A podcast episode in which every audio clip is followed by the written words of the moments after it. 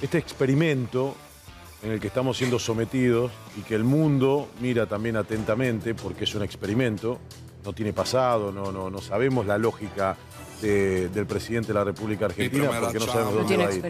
Pero a mí lo que me llama la atención es que, y me preocupa mucho, y por eso digo que es una tragedia, que mm, estos personajes que han aparecido en algún momento de la historia, y me quiero quedar acá muy cercano, como Biden y Bolsonaro, hay una gran diferencia con el que tenemos hoy en la República Argentina. Aquellos eran nacionalistas. Trump, Trump, Trump y Bolsonaro, Trump y Bolsonaro. perdón, Trump y Bolsonaro. Era Este, este es entreguista. Este entrega todo. Cualquier cosa, no le Cualquier. Y, cosa. pien- y es más, y piensa Todo. que hace patria. Absolutamente todo. Entonces es preocupante porque si bien los empresarios, empresarios serios, responsables, decimos no van a, no van a invertir un mango, pero también hay empresarios que son buitres, hay empresarios que les importa absolutamente nada y se están frotando las manos. Sí, Papita para el loro. A mí Sí, también me hasta parece. tanto no te suene que este personaje, sí, viste, es un poquito preocupante, Sí, digo, está como presidente de un país. Muy Porque, feo. porque él, él se para en el tema de antiestado y va en representación de un Estado. No, no, él fue a hacer una charla TED a pelearse con todo el mundo. Por eso Claro, te quedabas parecía. acá. Además, la charla TED que hizo ya la había hecho acá. Claro. Eh, Ustedes se ríen, van a ver la comparación después. Sí. Esto es exacto una charla TED que hizo Lo él sé. hace un tiempo, diciendo las mismas tonterías de A ver, y después po- Fe- po- sería un estoy dejando para el final a Moreno, ¿eh? Sería un papelón si no, sería una- si no, no- no terminara siendo una desgracia para nosotros lo que terminó siendo. Yo para ponerle un poco de humor, ¿sabés qué sentí cuando escuché su discurso? ¿Viste el, el viral de mi primera chamba? No. No. Que es el primer trabajo, el primer trabajo, el primer trabajo de alguien que se la manda y que se la manda hasta el caracú y le pifia. changa. Chamba, es, es en, en- en latino. Es- mi es- primera viene de chamba. Centroamérica. De Centroamérica, digo. Pareciera que fuera su primera chamba y que bueno, dijo, listo, me intento en este y meto la No, pata no, hasta caracú. perdóname, es su primera Bueno, chamba. es su primera Claro. chamba, pero más, ¿Es el primer laburo en serio que tiene? más allá de su primera chamba, digo, eh, no, es No un le salió una. No le salió una, es un papelón, pero es una desgracia, porque es una desgracia para nosotros. No tengas dudas, Fede. Creo que Milei con este discurso atrasa 100 años en lo político, en lo económico y en lo social. Habla de un mundo en peligro por el socialismo y el colectivismo. Javier, en China hay más de 5.500 McDonald's. Es el segundo mercado de McDonald's a nivel global. No sé qué planeta está viendo Milei. Niega el cambio climático, que, está, que es un fenómeno reconocido por la ONU desde los años 90. Niega el feminismo, lo, lo- lo minimiza, dice que es una, Un invento socialista. un invento Claro, socialista para, para copar al. Estado, para sacarle plata. En la Argentina el año pasado los femicidios aumentaron un 30%. Y lo más preocupante de todo es que esta teoría suya del marxismo cultural, que es repudiada en todo el mundo, que es repetida por conspiranoicos de extrema derecha, que es repetida por asesinos racistas condenados en países como Noruega, él la pone enfrente de los líderes reales del mundo. Yo no puedo creer que este hombre esté diciendo estas cosas tan viejas, tan de moda y tan ridículas. Sus trolls hoy, a ver, el aparato de trolls de Milei hoy salió a instalar un hashtag, Argentina Faro del Mundo. Es un hijo de A ver, un Es presidente... el faro donde se la va a poner. Claro. Eso sí. Encallamos todos con este faro. Yo no puedo creer que quieran considerar Argentina faro del mundo a un, a un presidente que manda un proyecto de ley que le da la suma del poder político. Ahora, ahora ¿Qué vamos a hablar de todo eso. Señor Guillermo Moreno, bienvenido, buenas noches. Buenas noches. Mira, No, si va a empezar tan abajo. Ah. Sí, no, ¿Y qué no, querés? vamos arriba, vamos arriba. sí, sí. Va a ir increyendo, ¿no? No, no tengo. Es la segunda vez que me, me hacen esta observación hoy. Es la segunda. Pero reconozco que, bajón. eh, reconozco que es así. Porque no, esta historia de estar preocupado, viste, que no hace parte de mi lenguaje, no estoy preocupado. yo no- Sí. pero hoy tuve dos momentos, lo escuché atentamente el discurso. Primero, siempre hay algo que te hace acordar a, algo, algo que ya viviste. Esto me hizo acordar a Galtieri.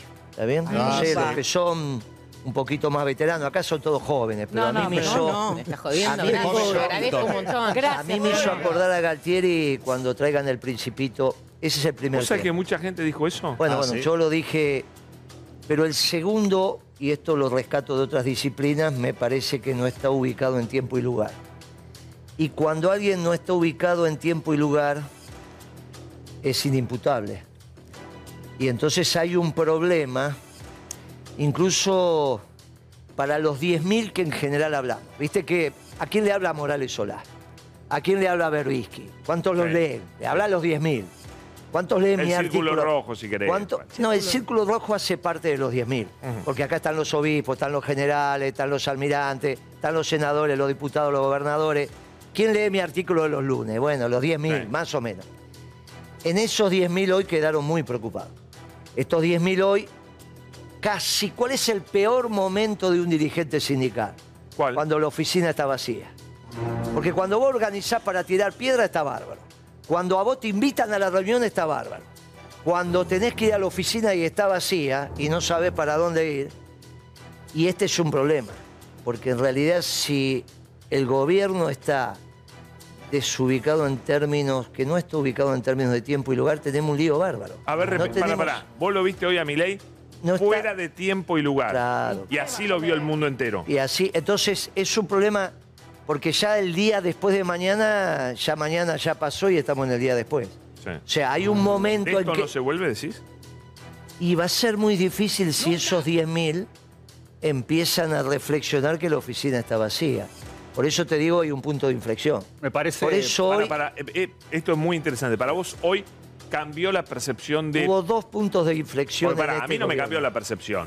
Pero vos decís que hay gente No, que antes sí, lo veía de otra sí, manera. sí, Círculo cambió. rojo sí. ¿Me cambió? Porque una, sí, porque una cosa es decir, bueno, este pibe está chapita.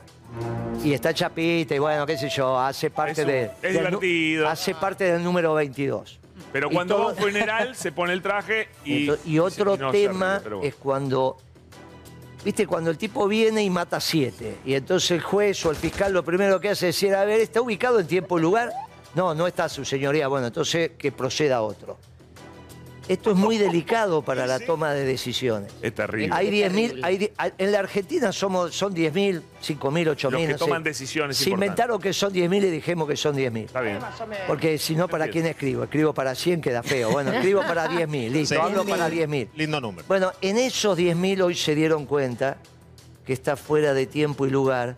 Y entonces em- eh, eh, el aparato institucional, nuestros obispos, nuestros rabinos, los senadores, ¿Empieza a los actuar en diputados, consecuencia? la, la Cámara, eh, eh, eh, la Corte Suprema, hemos quedado todos anonadados.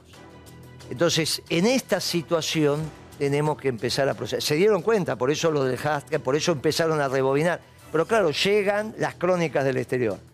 Y te empiezan a llegar las crónicas que te dicen, mira, el tipo que de, el de Hungría dice, che, suerte que ese está en el cono sur, no sé de qué continente, y no está acá, porque no se puede pelear con Marshall, no se puede pelear con Marx, todos al mismo tiempo. Es un Todo. desorden un conceptual.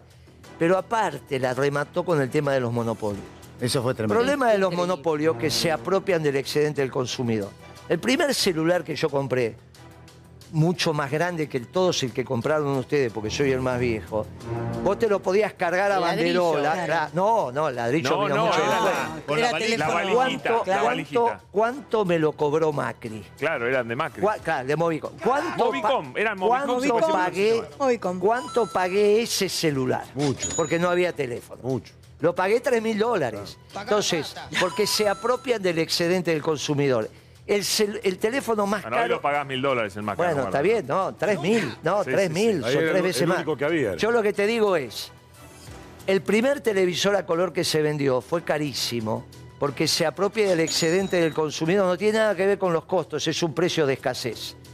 Los monopolios naturalmente se apropian del excedente del consumidor, no es el precio de equilibrio. Vos aceptás monopolios en la sociedad en tanto y en cuanto estén regulados por el Estado. Secretario de Comercio dice, mirá, llega un solo cable de luz a tu casa. No es que podés optar entre tres compañías. No Solo- puede cobrar lo que Muy quiere, porque bien. te- te Por eso mata. son los servicios públicos y algunas empresas monopólicas eficientes en la economía. Si hay un Estado que ordena, no hay ningún inconveniente, es más eficiente que una competencia innecesaria. No siempre la competencia es la que favorece.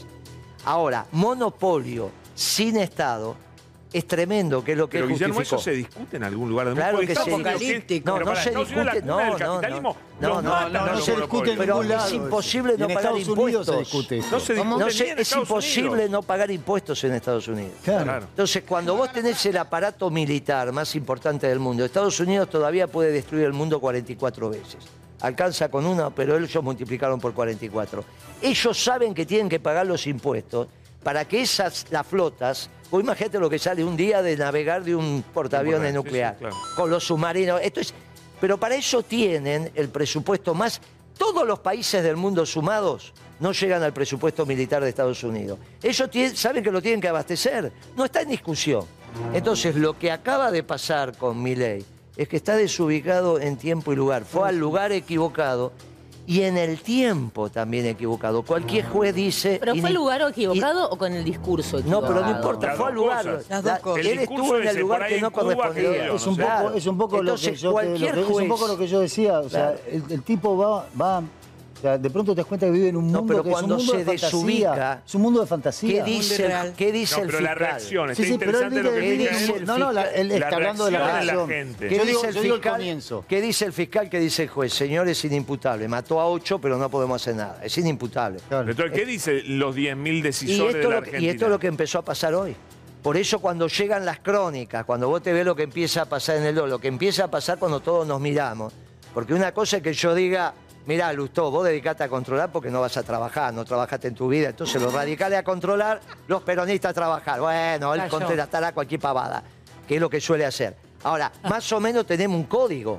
Ahora, cuando estamos así ante una situación y los dos nos quedamos mirando, Es que, estamos, es que estamos esa es la Esto está sensación. fuera de- Es que la entonces, sensación es se esa. terminó no sabe, bueno, no sabe para dónde agarrarlo. Ya pasó mañana, tenemos que pensar. Yo de- vinimos acá en el primer programa y dijimos, muchachos, estamos optimistas, vamos a reflexionar sobre el día después de mañana. Mañana ya es mi ley, el día después tenemos que organizarlo. Sí. Decimos algunas cosas sobre que él se pone nervioso, sobre algunos barrios, Sí, sí, sí. decimos esto, organizamos el peronismo, vamos. Ahora ya llegá, ya estamos en el día después.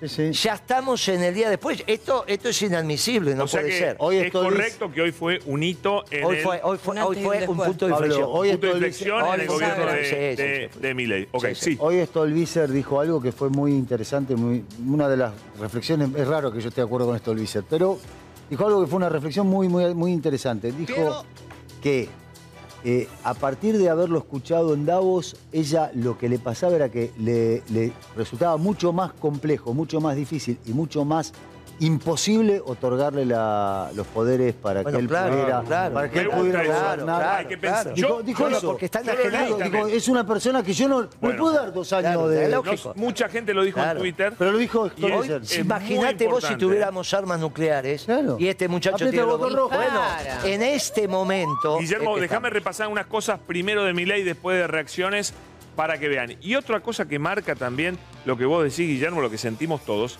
es que entró en un frenesí tuitero hoy Milei, Sí, hace que días. llegó a tuitear imágenes pornográficas, dibujos pornográficos. ¿Sí?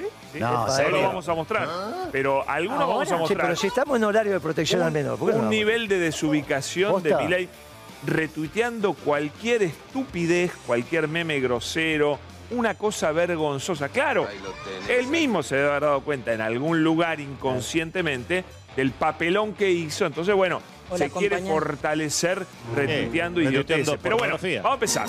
Primero, el, eh, los inventos socialistas, el cambio climático, la agenda de género y qué otra cosa más será. Eh, Y el control de los monopolios. y no sé qué otra cosa. más. A ver. estrepitoso fracaso de los modelos colectivistas y los innegables avances del mundo libre, los socialistas se vieron forzados a cambiar su agenda. La primera de estas nuevas batallas fue la pelea ridícula y antinatural entre el hombre y la mujer. En lo único que devino esta agenda del feminismo radical es en mayor intervención del Estado para entorpecer el proceso económico, darle trabajo a burócratas que no le aportaron nada a la sociedad, sea en formato de ministerios de la mujer o organismos internacionales dedicados a promover esta agenda. Otro de los conflictos que los socialistas plantean es del hombre contra la naturaleza. Sostienen que los seres humanos dañamos el planeta y que debe ser protegido a toda costa, incluso llegando a abogar por mecanismos de control poblacional o en la agenda sangrienta del aborto. Lamentablemente, estas ideas nocivas han pregnado fuertemente en nuestra sociedad. Los neomarxistas han sabido cooptar el sentido común de Occidente. Lograron esto gracias a la apropiación de los medios de comunicación, de la cultura, de las universidades y sí, también de los organismos internacionales.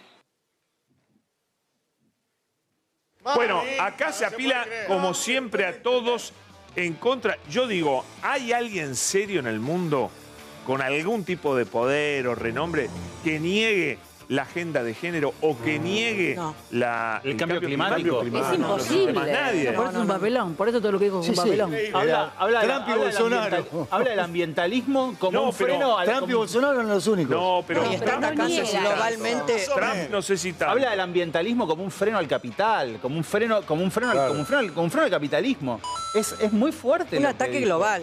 A ver, el, el cambio climático está reconocido como fenómeno de la, como fenómeno por la ONU. Está el protocolo de Kioto. Es Pero aparte los Es- es representantes una- de los una- países más importantes se juntan, Se juntan no sé, por- anualmente claro. o, bi- bianualmente ver, para hablar de eso. Dos de los ¿no? ejes de Davos de este año fueron la- precisamente el impacto que hay en la sociedad actualmente en las mujeres y la agenda de género y el cambio climático. Esos fueron dos ejes propuestos en Davos. Ojo que otra cosa es que vos digas como país, mirá, a mí la agenda yo no me conviene climática porque yo no llego o porque me perjudica no y demás. así. Pero Claro. no niego el cambio climático. Claro. No digo que es un invento socialista. Pero cerré el orto. No negarlo, tipo, claro, darle- perdón de Ah, la bueno. expresión. ¿En No, no vos, no vos, ¿Por no vos, pero digo, si vas ahí, digo, ¿Qué le vos más o menos, más o menos haces una estrategia cuando vas a hablar frente a esas personas.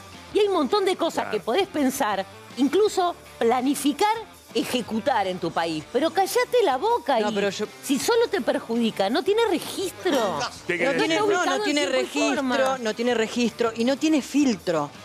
Es un tipo que, como, como decía, es inimputable porque está, está atacando globalmente, es, es- es durísimo, es de extrema, no sé ni hablar de, de lo lejos que está de la gente. Acá nos estamos cagando de hambre y él hablando por 20 minutos que la gente habrá estado así. Eso es verdad. Creo Sí, que la nada- gente de a pie no entendió que- nada. Creo que nada de lo que dijo hoy le importa A nadie. a, tipo que va al supermercado Nada. hoy y encuentra los precios Yo al te doble. juro, estaba con la nena haciendo, bueno, nada, como mamá en mi casa, y prendí la tele y ya lo escuché cinco minutos y dije, perdón, y la nena me hablaba, todo, digo, pero no, le, no, no lo podés entender, no lo podés seguir, y algunas cosas, palabras que nos resuenan a nosotras, la- o a nosotros que estamos acá en, en- en- estamos acá en la Argentina cagándonos de hambre, decís, ¿qué carajo Y quiso frío. decir? Y cuando a veces nos hace acordar a, a lo que dice Moreno, a Galtieri, a, a cosas horribles, espantosas que atrasan. Bueno, vamos a ver algo que se dijo, lo- yo lo leí o no me acuerdo ya quién lo dijo, dijo, esto es exacto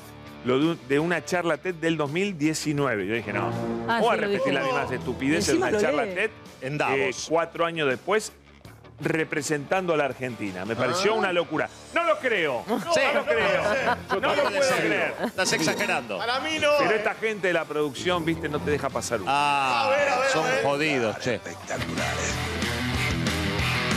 Durante todo el periodo comprendido entre el año 0 y el 1800, la tasa de crecimiento del PBI per cápita se mantuvo estable en torno al 0,02% anual. Que entre el 0 y el 1800 el mundo crecía a una tasa del 0,02% en términos per cápita. No debemos olvidar nunca que para el año 1800 cerca del 95% de la población mundial vivía en la pobreza más extrema. Es el 95% de la población del planeta Tierra estaba por debajo de la línea de pobreza extrema. Mientras que ese número cayó al 5% para el año 2020, Hoy las personas debajo de la línea tenía extrema memoria. es menos del 5%. No el leí. Estado castiga al capitalista por tener éxito y lo bloquea en este proceso de descubrimiento, destruye sus incentivos. Es que la lógica del populismo y el Tenía socialismo memoria, lo que no hace leía. es destrozar los incentivos Y las consecuencias de ello es que va producir menos y la torta será más chica. hace que la torta termine siendo más chica y que todos terminemos siendo más pobres. Porque nunca debe olvidarse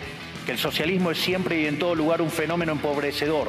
Asesinó a más de 100 millones de seres humanos. Y se llevó puesto más de 100, vidas, 100 millones de vidas humanas. Porque aquellos países que son libres son 12 veces más ricos que los reprimidos. Que aquellos que son más libres tienen un PBI per cápita casi 8 veces más grande. El decil más bajo de la distribución de los países libres vive mejor que el 90% de la población de los países reprimidos. El decil más bajo de la distribución, es decir, los que peor están, sí ganan 11 veces más de lo que ganan los países reprimidos. Tiene 25 veces menos cantidad de pobres en el formato estándar. En los países que son libres, la pobreza es 25 veces menor. La propiedad privada los mercados libres de intervención estatal. Es muy importante la propiedad privada para que sean ustedes los que intercambian, que es la competencia. Es decir, que haya libre entrada y salida. La libre competencia, la división del trabajo y la cooperación social.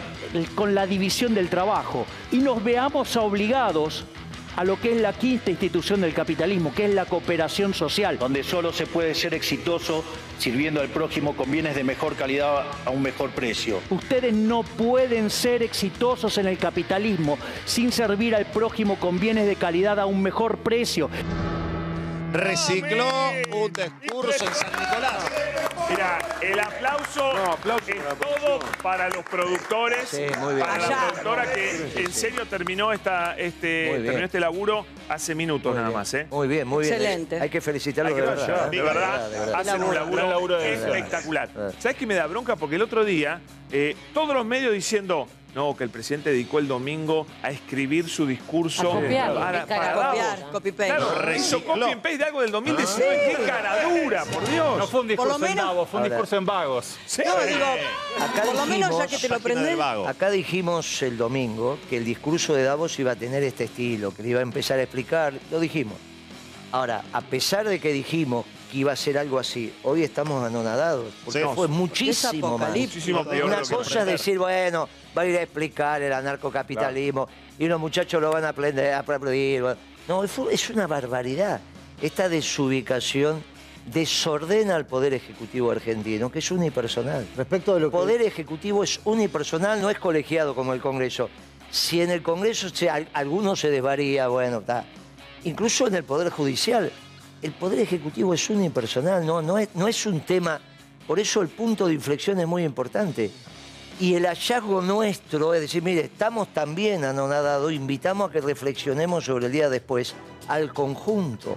Hay que reflexionar en el conjunto sobre el día después. 55% lo votó este proceso. Ni siquiera, ni siquiera quisieron, ni siquiera quisieron hacer esa famosa foto de compromiso que hacen muchos mandatarios que se encuentran, que es la foto de la palmada, ¿viste? La de.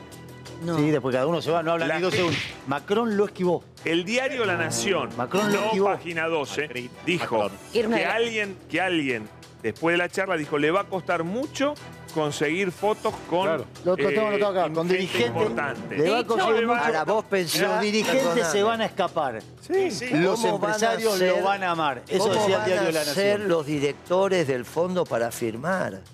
No es un tema menor. No, los no, no, no directores es. del fondo tiene la Georgieva que elevar el informe que le van a hacer. Hasta ahora tenemos una opinión personal de lo- del staff del fondo, opinión personal. Eso se transforma en un informe elevado a la directora ejecutiva que lo tiene que ll- llevar Sí, al directorio del fondo. ¿Cómo van a firmar? Ya que ni el? Ahora que tengo, tengo una, una pequeña muestra de cómo se llevó Milei con Georgieva, a ver, para que lo interpretes vos. Vos miralo tranquilo y me lo interpretás. A ver qué pasaba en Davos. A ver. A ver.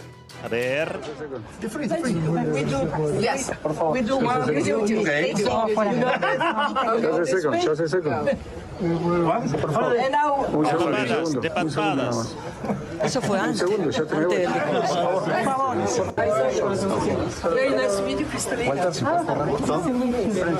Ah, ok, tiene que salir. Ya está, está repetido. Dale, dale. Vole, vole, Ahí está, Cristalina Georgieva y la otra es Gita Gopiná, que es la segunda, tiene entiendo yo, Gita. del fondo. Sí. Gita Gopiná es la segunda. La India. Es la morocha, de la India. Y después está Cristalina Georgieva. ¿Qué- ¿Y esto qué pasa acá? Era. La, la, la- la Lagarde lo echó a Caputo, tiene un- un- un- una comprensión cabal de lo que está pasando en la Argentina. Después esto es show, no tiene ninguna importancia. No tiene importancia. El fondo es una institución con memoria. Ahí los muchachos van, está la burocracia. Puede decir que después el pasa. discurso es más difícil para No, el pero es muy firmar. difícil, es muy difícil para cualquiera de nosotros. Vos lo dijiste bien, el tipo que tiene que enterrar algunos millones de... Es imposible, ¿de dónde terminen con esta pavada? El problema es terminen con esta pavada. Después y esta dijo situación eso- lo tenemos que ordenar. Guillermo lo dijo, ¿eh? ¿Qué dijo? que los 4.700 millones de desembolso lo tiene que aprobar ahora el directorio. Lo esto, esto se Claro, es esto se esto- esto- hoy hay un punto de inflexión, estos tratan de tapar el sol con la mano y ya se vio. Por eso te digo, es muy delicado. Obviamente que es un programa que le tenemos que poner onda, humor, buen trato, poner todo, pero hay un momento en que tenemos que empezar a reflexionar porque Empecemos está a- todo ¿Quieren ver, nuestro lo que tuiteaba, patrimonio. ¿Quieren ver lo que tuiteaba Milei? Que estuvo Pará, y empecemos a temblar, con Naciones Unidas, ¿no? No, pero para, para te digo una cosa, ya que, agregue, ya, Carla. ya que ni el, F, ya que ni el Ni el F- FMI quiera ir a cagarte, imagínate lo que es el chabón. A mí, me, Mira. a mí me, me interesa saber cómo va a impactar esto puntualmente en el círculo rojo que llevó a Milei a la presidencia. Milei dio un clarísimo apoyo a los monopolios en su discurso en Davos. ¿Qué pasa? ¿Qué piensan? Él está abriendo las puertas. ¿Qué piensan los monopolios que lo apoyaron a él? ¿Qué piensa Marcos Galperín si viene Amazon, por ejemplo? Tanto que hablan de competencia. A ver, creo que es muy importante el punto que hizo Guillermo hace unos minutos porque se le va a esmerilar mucho el apoyo. Solo le van a quedar los prebendarios, los que pusieron plata en la campaña y recibieron cargos, y los fanáticos. Bueno, es, La- eso es- se le ese acaba la el punto ¿no? que, está señalando Él Moreno. también, que... también, también invita a un mundo a un, a un mundo anacrónico porque les ofrece, les ofrece a los empresarios una Argentina de trabajo esclavo con tal vez una jornada laboral de comienzos de la revolución industrial donde había chicos de, de Pero 14 pará, años laburando 14 horas por día. Tampoco los empresarios son tontos y se creen que él va a poder aplicar esa locura en este país, ni en ningún país del mundo, así que tampoco sirve como carnada eso. No Pero mira, eh, las locuras que eh, retuiteó Milei. Hay una que ponemos y la otra, vamos a ver si la ponemos o no. Pero mira esta, por ejemplo. Hay una chica en, en tan- un dibujo de una chica en tanga con un tipo al lado mirándolo a él. Si lo puedes acercar, eh, mejor. Así se ve. Digo, ¿qué necesidad? Ah, pero hay un de varón retuitear? también. Hay un varón también. Son que los se- Hay un pies de varón él. al lado Se te Sí. ve la tanda. y una Es chica. esa historia de me meto en tu Me- sábana. me- eso te iba a decir. Me, me hizo Mirá acordar esto. a eso que dijo. Mírenlo, ahora. mírenlo, mírenlo. Mientras Ahora mirá el, estás el en nivel de sábana. sexismo, mirá el nivel de sexismo, esto? mirá el nivel de machismo, de asquerosidad absoluta, totalmente en sintonía con su discurso desagradable y, y- y retrógrado. ¿Y tengo Es permiso para mostrar el otro, el del pene? No. No, esto es, esto es desagradable. ¿Qué hablas. Pablo? Esto es desagradable. Es horario de protección al Yo me menor. metí Y, en la y- cuenta y ¿sabes de este qué? tipo. Hasta te diría de- violento. Te diría hasta rosa lo ¿Ese es el violento. Twitter de él? es- él retuitea a este muchacho que es un libertario muy zarpado de Estados Unidos que pone cualquier barbaridad. Él lo retuitea hoy, entre tantas cosas de retuitea. Ah. Pero es una imagen sexista, de mal gusto, infantil, adolescente, masturbatorio. No, no, no, pero, pero ni siquiera, porque No, no. un adolescente Tiene- hoy tiene- no tiene esa mirada de género. No, pero Es tiene, verdad. Esto es de un nivel de machismo, Machismo y tiene. Eh, hay quiero algo que- peor, tiene pido- obsesión. tiene una Pido obsesión por el permiso tema. para mostrar el otro meme. ¿Se puede mostrar? ¿Estás seguro que se puede mostrar? Bueno, dice Javier Milei yéndose de Davos después de haberle dicho Ah. al tipo que es Klaus Schwab, que es el fundador, fuck off. Y pongámoslo poquito. Es un pene enorme. Listo, basta, ya está ahí. Que lo agarran entre Bueno. ¿Te das cuenta? Porque Es aparte el tipo... Eso- Es un pibe de 14 Eso- años. No, no, no, eso es un nivel de... de- Un es adolescente. tipo- no, es un Dijimos que tipo... estaba en la edad del pavo, ¿no? No, pero además lo que te quiero No, decir es que es un tipo que atrás, es un tipo que no se da cuenta de la investidura que tiene, es un presidente, no puede retuitear eso y además de sí mismo. ¿Entendés? De Como que tiene diciendo, un la pene tengo enorme. más grande que. Bueno, pero que tiene- nadie en tiene tal ¿Pero viste ese de que la obsesión. tiene más grande que nadie? No, que no, se la no, tiene es que una llevar de a locura. cuatro? No, yo te digo de verdad. Pero pará, es de un complejo de tiene tal, inferioridad. tiene tal obsesión por el tema que me hace acordar. ¿Vieron cuando hablábamos que él había sido rechazado por Es el un Banco complejo de inferioridad No, no, enorme. me, pare- uno, me parece. eh, Te no- contaba que está bueno eso. Digo, viste cuando hablamos del Banco Central, que él tuvo el- esa obsesión a raíz de. le dieron la pasantía y lo echaron. Me da la sensación, y voy a tratar de ser lo más eh, ubicada posible, que tiene como una obsesión con el tema Sexual. íntimo. No sé si es una cuestión reprimida o una cuestión que le, que le cuesta, desconozco. De inseguridad. O de Bueno, el sexo inseguridad, tántrico, de hecho, o de es algo muy- inseguridad o de no, no sé, no poder algo, lo que fuera, que tiene como una obsesión con el tema y, es, y, es- y- y lo- y le genera una, una violencia y una represión interna muy grande, porque es obsesivo el tema. ¿Sabes que sí? La ¿Vos qué persona- decís, eh, More- Guillermo, te sorprendió eso? Sí, nosotros dijimos en algún momento que en términos económicos estaba en la edad del pavo, porque estos son discusiones que se tienen en los bares la de la sí. claro, en los bares de la facultad y son cosas. Después me sorprendió que también fuera inmaduro espiritualmente, pero bueno, se puede decir está en un tránsito. Después cómo se viste y ahora ya cómo actúa. Entonces, estamos en un lío muy grande, muchachos. Esto es una cosa que no aconteció nunca. Nunca. Y por eso me hace recordar a Galtieri. Yo era joven en esa época, obviamente, 82. Pero eh, los presidentes tienen un orden en el mundo, acá, Mínimo. donde sea. Esto, esto, está, esto está muy mal. Está desmadrado. la Está, investidura. está desmadrado, Está muy está mal. desmadrado. ¿Esas imágenes qué opinas? ¿Qué opinar? No, no, no tengo. o sea, es una persona que tiene una inmadurez eh, psíquica importante. Yo ya lo, lo hemos hablado acá 50 millones de veces. Una persona que realmente tiene serios problemas psicológicos. Una madurez, ro- inmadurez rota, ¿eh? Tiene, Es tiene, persona- está es una roto. persona Igual a mí- que Andá a saber qué es lo que le pasó en la vida para, para tener tantas dificultades, la verdad. ¿Qué sé yo? Está bien. Yo sé que ahora las dificultades las tenemos nosotros, ¿no? Sí, Porque claro. es que lo- pero- él es el que nos gobierna. el tema es el que nos gobierna. Quiero retomar, quiero, retomar algo. Este, quiero retomar algo que decís. Ahora el problema lo tenemos nosotros. Y recién Guillermo, cuando hablaba de esto de alguien que no se ubica en tiempo y forma, este, o que casi como si fuera una persona inimputable. Es que no es inimputable. Justamente. No es inimputable. Porque todo lo que haga esa persona nos afecta a todos los argentinos, Claro. ¿entendés? Entonces yo no me puedo ni reír, No, ni claro. decir libremente que no se ubica en tiempo y forma, como digamos, si no se ubica en tiempo y forma, Lugar. es un tipo que no, no puede estar acá, no, te- no puede ser presidente. Claro, Massa pidió el es que esto psicotécnico. es, ¿Qué está mirá, es que esto es el tema. Porque podríamos reflexionar, traemos algún par de profesionales, y qué le pasó en la vida. Claro. Pero no es lo relevante. No. El problema es que mañana hay que levantarse, vestirse y tomar decisiones en el mundo de la producción, de la comercialización y distribución de bienes y servicios. Que somos un pueblo urbano. Significa que nosotros sobrevivimos si el mercado está abastecido. No, Dependemos 100% del no es almacén. cierto, no es cierto que vivimos de nuestro trabajo. No. Por tu trabajo te dan unos billetes de colores. Que no me y los puedo comer. Ah, entonces, el mercado tiene que estar abastecido y para estarlo hay que producir. Y son cientos de miles de decisiones al mismo tiempo que toma el mercado de verdad. No el mercado que le está describiendo, el de verdad. El tipo que está cosechando que se termina en un producto que vos consumís abriendo la heladera, que a su vez tiene que tener electricidad y que tiene que llegar en un tiempo determinado, si no se te pudre. El 95% del pueblo argentino es urbano. No puede no funcionar el aparato productivo. No puede, no es que de repente, muchachos, es un problema de Pero sobrevida. vos crees que el aparato Esto, y es está- obvio, está- los tipos que tienen que tomar decisiones sobre su patrimonio mañana a las 6 de la mañana. Yo cuando reinventamos la Secretaría de Comercio, durante varios meses entraba a las 4 de la mañana porque teníamos que parar los camiones que ya salían con aumento. Las decisiones de mañana ya se tomaron. Entonces vos hoy están tomando, están ¿qué hacemos? ¿Cómo seguimos?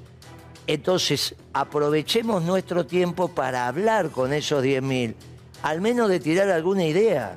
Porque no vas a pensar que algunos políticos hoy se están juntando. Es esto. Lo, lo del Estamos dólar, todos lo del dólar de hoy, desordenados. el aumento del dólar Claro, amigo. financieros. ¿Qué tiene que Claro, y este tiene que ¿Tiene ver con esto. también? Pero es que todo el mundo se empieza a cubrir encima con un espacio donde te secan la plaza de plata.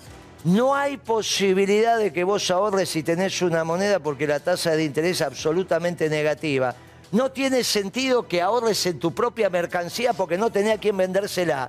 En el caso mío, los clavos no, toman agua ni comen pasto, pero la mayoría de los productos que ustedes consumen es elementos perecederos. Entonces, el tipo de Arcor tiene que tomar decisiones sobre la galletita, la leche, la polenta, y es una empresa. Y cuando sumás, empieza, y hoy seguro que Pagani está esperando que digamos algo inteligente, y, y en el diagnóstico es que lo está esperando. ¿Quién se lo va a decir? ¿Su gerente?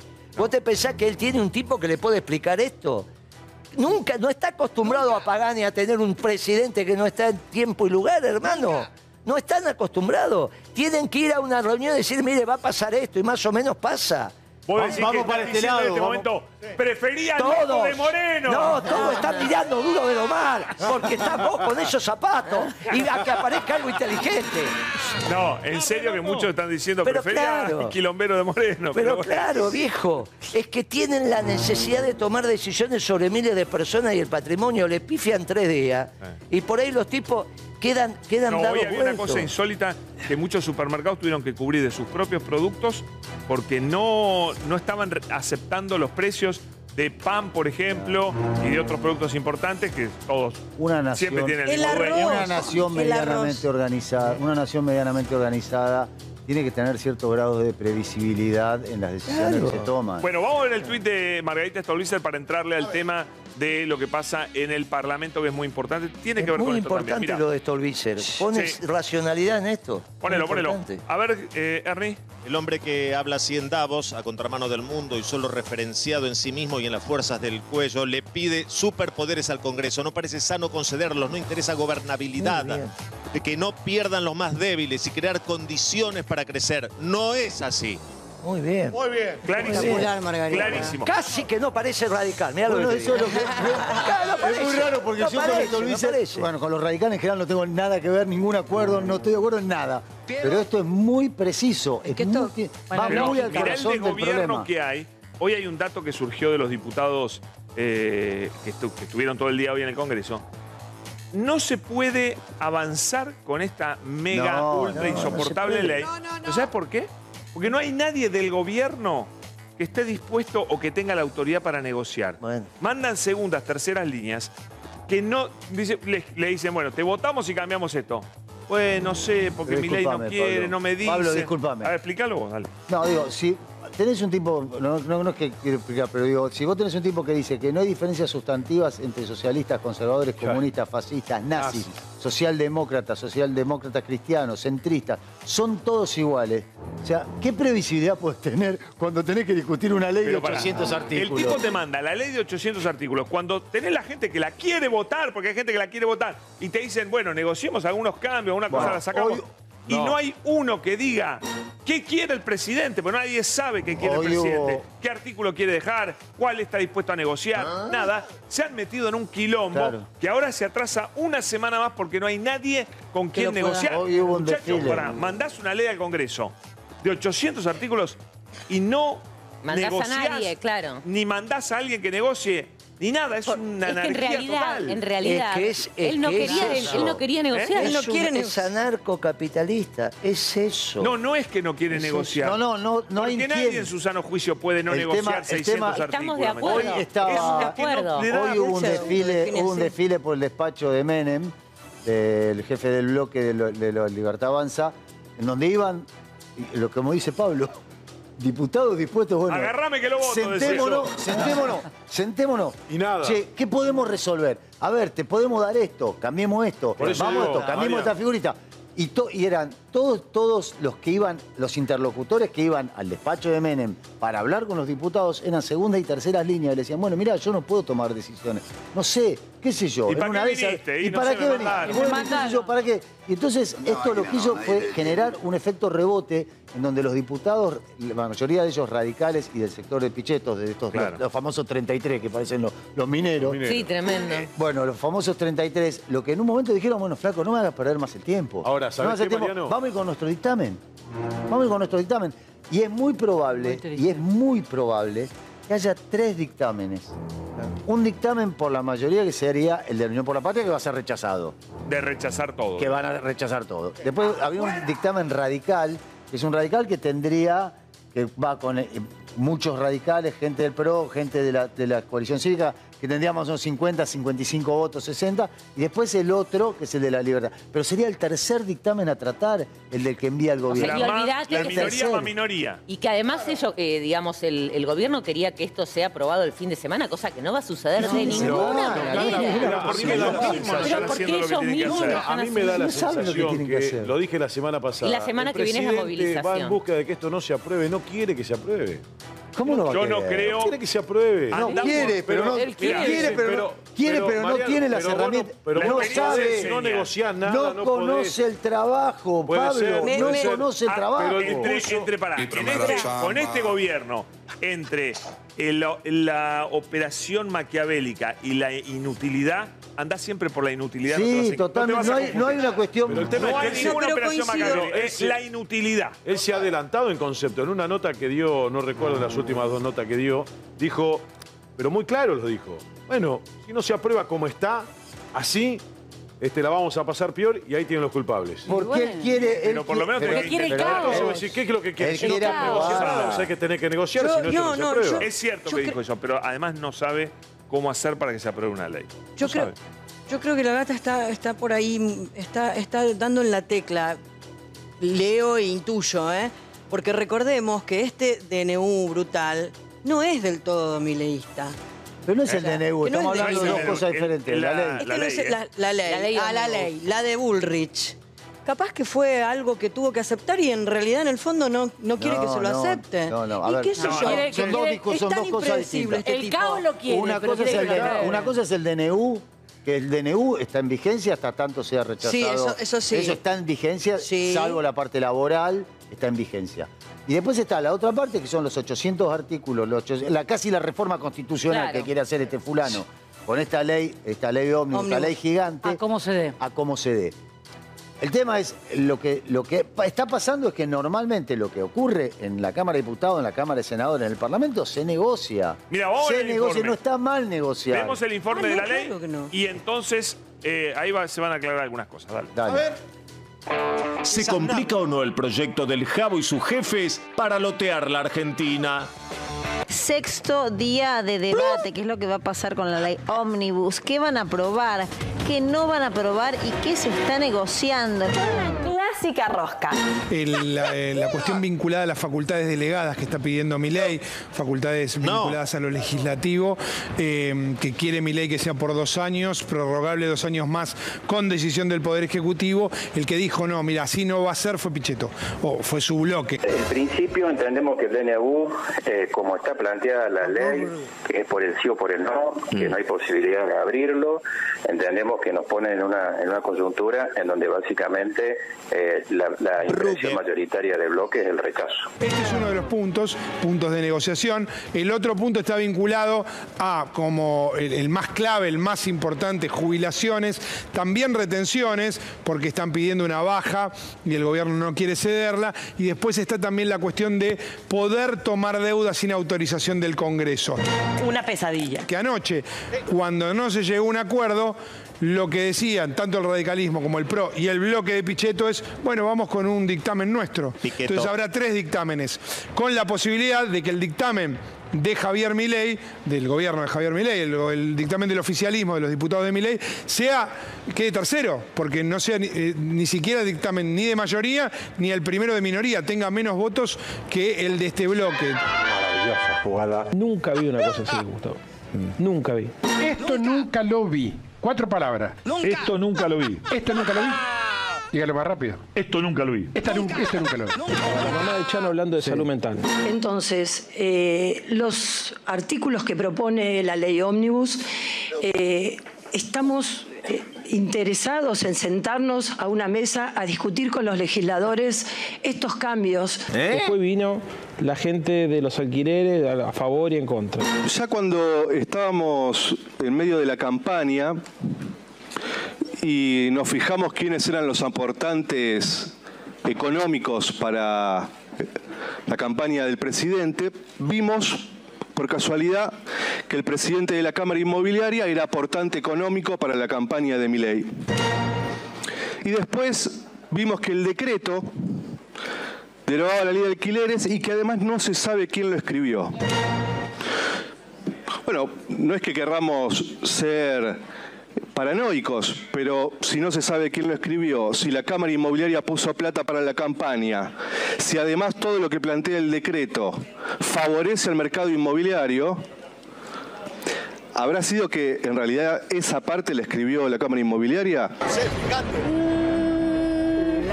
Después lo del biodiesel, después eh, la reforma del Código Penal, después la reforma del Código Civil, después cayeron los artistas para quejarse porque se definancia el Instituto de la Música. Ayer, los yerbateros, los, yerbate- azucareros, No, pero lo que estoy- pesca. todo mezclado. Vaya, ¿qué es eso? Parece peligroso. Bueno, es un experimento bastante confidencial y secreto. Bien, adelante, Bart. Pero tú sabes qué puede pasar cuando mezclas ácidos y bases. Ah, ya lo sé.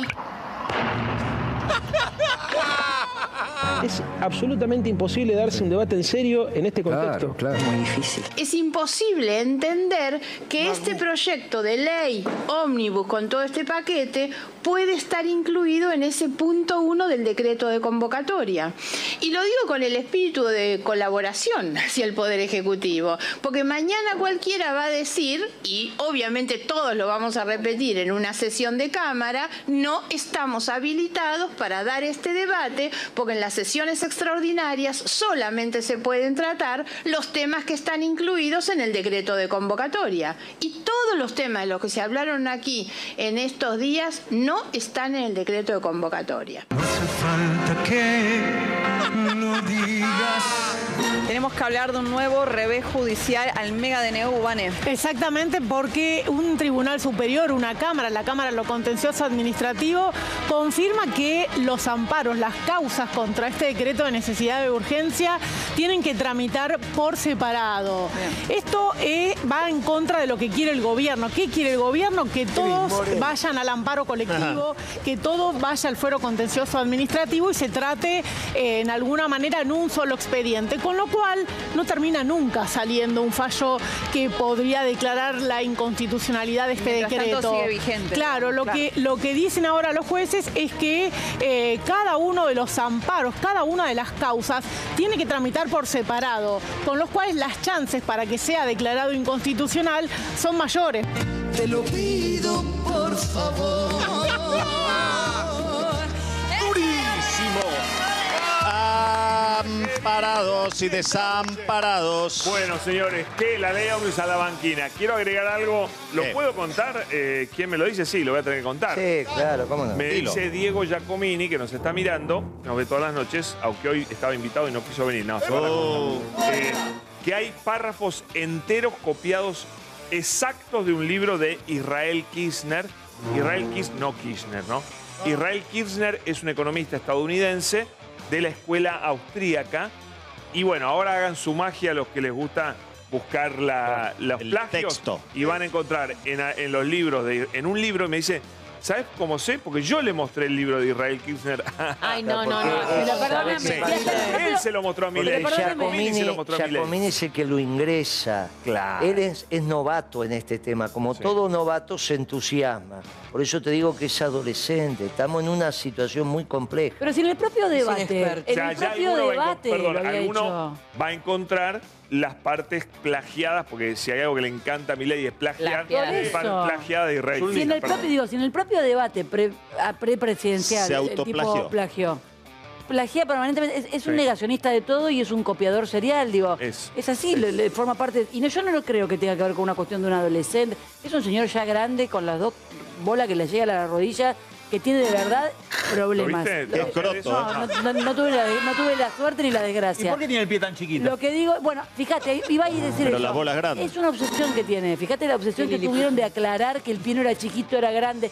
Todo- y la foto del pene Pero entonces, grande. ¿qué crees vos? ¿No es adolescente? No, No, yo creo que tiene un que es pro- no, adolescente. que yo creo que tiene un problema no, yo creo que tiene un problema grave que tiene que ver con eh, eh, esa, esa cuestión resentida del, de la ne- del- del rechazo en su laburo, en su vida Su papá, en su papá. en el colegio se comía bastante bullying. En su papá, en el colegio, en el laburo y evidentemente Bueno, en pero, algún momento hermano. íntimo lo habrá tenido porque si no, de verdad no tiene sentido. Está bien, pero está bien, pero ahora insisto. Bueno, y esta en persona esto- está manejando los en destinos esto del país. suscri- suscribo con Moreno, digo, esto lo importante acá es el tema que chabón es el presidente de la Bueno, República. pero eso que fue votado.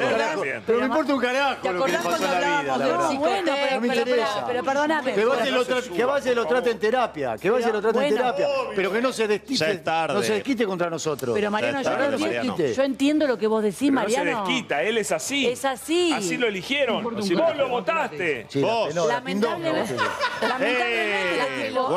lamentablemente este tipo tiene los destinos de nuestro país que tiene tantos problemas. Qué locura, ¿eh? Porque metido ahí, hasta ahí, leyes que quieren impedir que se pueda seguir promoviendo la construcción en barrios populares. Es de una animalada tan grande. Es de maldad, cosas. también es de maldad. muy cruel, Es de muy- maldad, o muy sea, es de triste también. De no sensibilidad social. Yo digo, cuando alguien se propone ser gobierno, ¿para qué, digamos, está bien, ponele que querés hacer tu negocio, ponele que, que querés chorear, ponele que hay parte de la corrupción que no te jode y te favorece, ponele. Pero se supone que Esto querés hacer algo Carla, bueno. esto es fanatismo. Fundamentalismo. Este es el fanatismo de el demente de Federico Sturzenegger. Milei no leyó esto. Milei no leyó esto. Guillermo, ¿vos qué pensás? No lo leyó, lo, lo compró porque era desregulatorio y lo mandó y nadie sabe quién lo hizo. No, pero y en qué momento de locura. Vos lo, lo ves ahí expert. El nivel de, de malicia, de cinismo, Esa- esa de guachada, Sí, de, callar a alguien que está diciendo eso, que ni siquiera se le cumplieron los cinco minutos ni los dos más que le faltaban. pero es una- pero Decirle, eso es cierto. "Cuatro minutos". Igual, pero igual, igual yo entiendo lo que dice Carla, porque el tipo está diciendo, eh, está diciendo en vivir sin cloacas, Claro, eh, no tiene sin humanidad. esto, lo que ocurre cuando una familia no tiene, viven los, los padres y los, los, los niños viven junto con los adultos y tener un cuarto Duermen, para que los niños claro. puedan dormir separados, imagínense lo que significa esto. Le quedan cuatro minutos. Ah, le chupa Sí, no, todo. es de- es deshumanista La, sensibilidad, cero. Sensibilidad, cero. Lo único que tenés que hacer es esperar tu momento y decirle te quedan Sí, cuatro sí. minutos. Es el señor Bernie. A ver, Claro. Fer. Es, es, es, eh, antihumano, deshumano, no sé, de- de- es una falta de humanidad tremenda.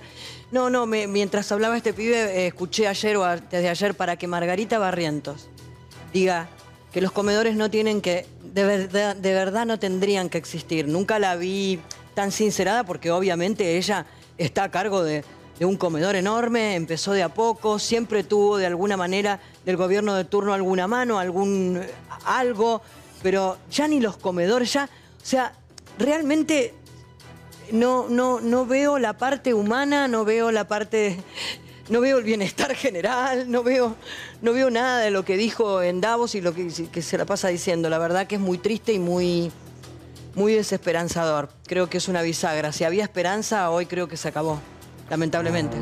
A ver, eh, ¿para dónde vamos ahora? Eh, ay, ay, ay. Bueno, vamos a aflojar un poquito. Sí, por favor, por favor. Guillermo, ¿querés aflojar un poquito o, o querés endurecer? No, yo antes de simplemente... Antes de que aflojemos, terminemos con lo, con lo importante. No, por eso, simplemente pedirle a los que mañana tienen que tomar decisiones en el aparato productivo que las tom- tomen las decisiones preservando sus negocios y al margen de lo que pueda hacer el gobierno. El empresario argentino no sabe hacer eso. Hemos pasado muchas situaciones extremadamente inestables. Pasamos la guerra de Malvinas, pasamos el 89, pasamos el 2001. Los empresarios saben cómo poder funcionar manteniendo en marcha sus negocios sin desabastecer el mercado y esperando que cambie el tiempo. Pero hay que abastecer el mercado, hay que estar en condiciones de Pero vos producir. tenés de miedo que se desabastezca el si, mercado. si no hay decisiones económicas por obvia, por obvia consecuencia, vos cuando comprás el litro de leche son miles de decisiones que se tomaron sin que uno esté coordinado con el otro. Vos conocés uno para atrás y otro para adelante hasta que vos te tomás la leche. ¿Y qué es lo que llevaría a que se trabe eso? Que en realidad, ante la incerteza de lo que va a pasar en el Poder Ejecutivo, ya que está, no está ubicado en tiempo y lugar, eh, vos decidas no hacer nada. O decidas y mal. entonces, como todavía no me parece que estemos en condiciones de generar un hecho institucional que permita una continuidad honorable, entonces el- la recomendación a los empresarios es, muchachos, de ustedes depende que los mercados estén abastecidos. Pónganse de acuerdo, mire, viene el precio al alza, no te lo compro, todas esas pavadas, pongámonos de acuerdo, muchachos. Minimicemos el daño a la población. Y eso hoy tiene que ver con las empresas abasteciendo el mercado. Y yo, Ahora me sumo, y- y yo- yo me sumo a una cuestión más. Yo creo que así como Moreno apela a los empresarios, yo apelo a los diputados. Eh, porque los diputados tienen que tener la responsabilidad. No voy a apelar a la gente del PRO porque creo que es irrecuperable, pero sí cuando, y la de Libertad Avanza ni hablar. Pero los radicales, eh, la gente de la coalición pichetos. cívica, Los la 33. gente, los 33 de Los Minero, los 33 de Pichetto, eh, Margarita Stolbizer. Es gente que tiene una sensibilidad y una, dinam- y una gimnasia política envidiable. Entonces, que piensen en el pueblo argentino en el momento de tomar las decisiones que tomen. Bueno, igual para decir, todavía queda bastante tiempo, pero, parece. pero, ¿eh? pues, siempre es bueno Bueno, construir. nos ladrillo vamos- sobre ladrillo. Nos vamos a relajar un poquito para el este. Vieron que en el este había un tipo, eh, un motoquero dando vuelta, dando vuelta. Y tanto dio vuelta, tanto dio vuelta. ¿Qué pasó? no, Se la encontró, se la No, encontró. no. Dicen, dicen. ¿Punta del Este? Vamos a ver. A ver. Vos decís que se la encontró.